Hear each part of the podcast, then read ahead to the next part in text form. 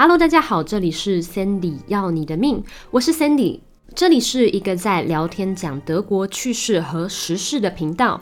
如果各位有兴趣学德文，也欢迎点击单集资讯的线上德文课程报名链接哦。此单集不建议于晚上收听。两年以来，他是他的跟踪狂。Zwei Jahre war er ihr Stalker。他收到的任何一条讯息，他也能收到。Jede Nachricht, die sie erhält, erhält auch er。他在床底下藏了二十二个小时，等待最佳时机。Er versteckte sich zweiundzwanzig Stunden lang unter dem Bett und wartete auf die perfekte Gelegenheit。 好，今天要讲一个比较沉重的话题，那就是二零二零年疫情期间德国发生的一起汉挪威 （Hanover） 跟踪凶杀案。当时我人在台湾，所以这个新闻呢是后来隔年回到德国后我才知道的。那因为这是汉挪威近年来最恐怖的跟踪谋杀案，所以也被德国的新闻频道 RTL 拍成纪录片。纪录片的名称是《致命的影子：苏菲案》，德文又称《Tödliche Schatten》（Der Fall Sophie）。以下案发第一现场的报案目击者，我会以 Emma 作为化名。二零二零年一月，Emma 的朋友因为会离开 Hanover 一段时间，因此拜托 Emma 每天晚上的时候喂他的猫咪。那 Emma 的朋友呢？她有一位室友叫做 Sophie。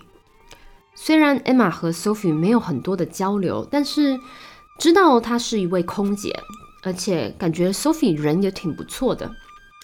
那每天晚上约莫七点左右的时间，Emma 会固定在下班后或者是下课后去朋友家喂猫咪，和猫咪一起玩。但其中一天呢，在出门前，他突然有一种强烈的欲望要打扫家里。他想，嗯，我整理一下，晚一点过去应该也没有关系的。毕竟想要打扫的兴致是非常难得的。那 Emma 老实讲呢，平常并不是一个很爱打扫家里的人，但那一天不知道为什么，他就特别有兴致想要打扫家里。而一不小心就打扫的太过入迷，超过了他想出门的时间好几个小时。最后，他匆匆的拿了随身用品来到朋友家。到达后，门是敞开着的，有什么东西不大对劲。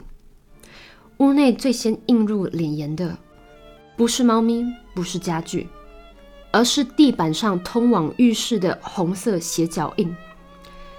艾玛当场。夺门而出，立即拨打给警方。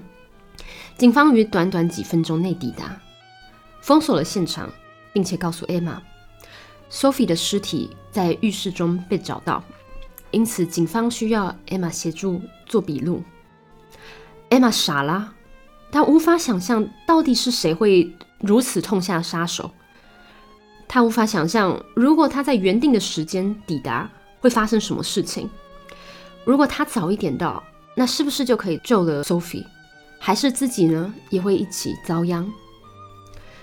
在这几年的时间，多次开庭，他必须以证人的身份出庭，与凶手在同样的法庭上回答出所有的问题。这对于 Emma 的身心灵都带来了很大的压力。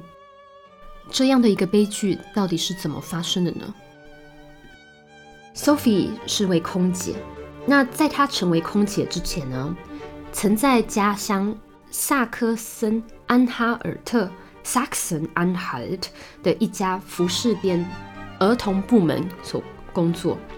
那因为这项工作的关系，她也认识了一位同事，叫 Patrick。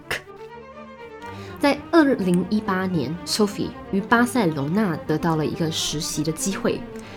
那时，Sophie 和 Patrick 还稍微保有联络。Patrick 就自行提议说要去巴塞罗那找 Sophie，并且在他家过夜。Sophie 虽然觉得有点奇怪，怎么会有人自己邀请自己去别人家过夜呢？但是 Sophie 没有想太多，就同意了。那可能是 Patrick 在巴塞罗那的表现，造成 Sophie 对 Patrick 有很不好的印象，也传了讯息跟朋友说：“我不知道他到底要从我这边得到什么，他一直在摸我，但我就是不想跟他怎么样。”那因为 Patrick 在巴塞隆那待的几天，行为越来越咄咄逼人，那 Sophie 实在是受不了了，就告诉 Patrick 他的想法和感受。不过在 Sophie 跟 Patrick 说过之后呢，Patrick 似乎感觉备受羞辱，就气扑扑的离开了西班牙。奇怪的事情开始发生了，在德国，Sophie 妈妈的轮胎被恶意扎破，晚上。家里的门铃也开始奇怪的乱响，在社交平台上也开始出现有多达五十多个关于 Sophie 但具有辱骂性的假账号，例如 Sophie 那头猪，Sophie das Schwein，或者是以一种比较侮辱性称呼空姐的昵称，用德文写 s a f t s h u p s e r。s a f t s h u p s e r 是一个德文比较口语化，但是很具侮辱性的单字，是用来形容空姐、服务生等等的行业。而这些社交平台上的幕后操作者，还故意将 Sophie 的形象打造为一个淫荡的女子。社交账号里面呢，则是有多张被修图过的裸照、比基尼照片，假装为 Sophie 本人的照片。这些账号的幕后操守者就是 Patrick。Patrick 还在 Sophie 不知情的情况下，装了所称间谍 App 的 Spionage App。透过此款 App，Patrick 可以偷听 Sophie 的电话，查看她的照片，以及跟踪她的行踪。在二零一八年的九月，Sophie 终于忍无可忍的报警了。引爆点是他在两个小时内收到了一百六十则的来电，以及一则配有他声音的色情讯息。但是当时的跟踪骚扰法还是比较宽松的，所以警察认为这是很常见的，因此没有把这件事情看得特别严重。但是奇奇怪怪的事情一再的发生。Sophie 和她当时的男朋友在散步时。两人感觉一直被一个蒙面的人盯着，非常不自在。但是他们后来也没有多想，只是感觉很奇怪。再来，嗯，Sophie 又在 Hanover 和挪威找到了一份工作，那 Patrick 就找不到他，开始把脑筋动到了 Sophie 男朋友的车上。他在 Sophie 男朋友的车上安装上了 GPS 追踪器。也因此得知了 Sophie 的新家地址。Patrick 在案发的周末跟踪 Sophie 到 Hanover，他将车窗故意用黑用暗，并且将车子停在 Sophie 家的门口。他紧盯着门，等待 Sophie 出去的时机。终于，Sophie 和两位朋友走出来，准备去参加派对。Patrick 想。啊，那正是他溜进 Sophie 家的好时机。他从 Sophie 的阳台爬入，并且进入了他家。他环顾四周后，拿走了 Sophie 的内衣、内裤以及一台旧手机。Patrick 在搜刮完 Sophie 的私人物品后，就躲进了 Sophie 室友的床底下，等待最佳时刻。第二天下午，Sophie 就回家了。但奇怪的是，Patrick 并没有做出任何的动作或发出任何的声响。一直到晚上九点以后，Patrick 才从床下爬出来，走到浴室。他足足等了约二十二个小时。那时候，Sophie 还正在马桶上，看到莫名其妙出现的 Patrick，吓得放声尖叫。并且出于反射动作，抓了 Patrick 的左手臂。Patrick 为了制止 Sophie 的大声尖叫，引起别人注意，因此捂住了他的嘴。但是 Sophie 奋力的挣扎。不过，一个女生的力气哪能抵过男生呢 Patrick 眼看 Sophie 不可能会停止挣扎，就开始殴打 Sophie，直到她倒在浴室。这还不够，Patrick 在这位可怜的女孩脖子上面多刺了几刀，以确保她停止呼吸。Sophie 最后在浴室中因为失血过多而死，被后来喂猫的 Eva 所发现。案发后，Patrick 开车回去，并且告诉他爸妈，他在前一天晚上刺杀了一位年轻女子，请他们将他再去警察局自首。Patrick 后来因为谋杀罪被汉挪威地方法院判处无期徒刑。他在法院上表示自己不后悔犯下此案，因此法官认定他的罪行特为严重。法庭宣布，Patrick 无法于十五年之后提前释放。在二零零七年开始呢，德国正式将跟踪骚扰法列入刑事法案，秉持着如严重损害他人的生活方式跟踪他人，将会面临最高三年的监禁或是罚款。那对于特别严重的案件，也有提出了新规定。最高可判处五年的有期徒刑。由于科技的进步，德国于二零二一年也将此跟踪骚扰法扩大至网络案件。不论是多次尝试接近被害人，透过电话或网络的方式联系被害人，或者通过秘密软体追踪他人的行踪，这些行为都会被列为刑事犯罪。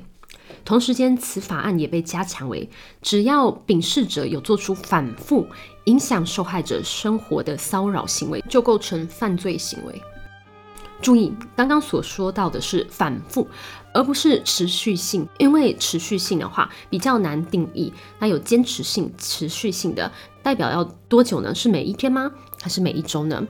那现在的法案是写到反复，就是经常性的。反反复复的做出这个行为，它就构成了犯罪。那如此一来，骚扰的立案门槛相对于之前就会降低了很多。德国相对于台湾或者是其他国家，是一个比较保护个人隐私的国家，也有许多刑法立案是为了保护个人的隐私。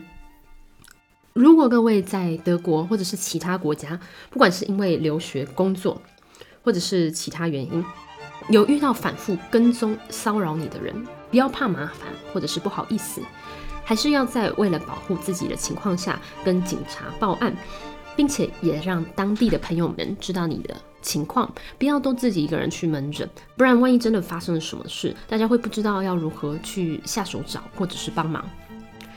最后，有关于此集提及的汉挪威命案，专家建议可以在手机上安装安全检定的。App 这些软体可以识别间谍软体，但是他们警告说，如果有发现类似的软体，不要立即删除这些间谍软体，因为秉事者会立即获得讯息，这很有可能会产生危害自身安全的后果。相反的，你应该要将手机的一切状况保持原样，不动声色的告诉警方你的状况。不管是在德国、在台湾或是其他的国家发生的事情需要报警，都要做好保护自己人身安全的措施。我在单集资讯中会提供两个在德国有用的紧急电话资讯，一个是妇女保护专线，另外一个是跟踪紧急报案号码。好，今天的节目就先暂时到这里，希望你喜欢今天的节目。喜欢的话，也欢迎留言告诉我你的想法。下一集我们会讲到几个有趣的德文造字由来以及故事，那我们就下期再见喽，Cheers。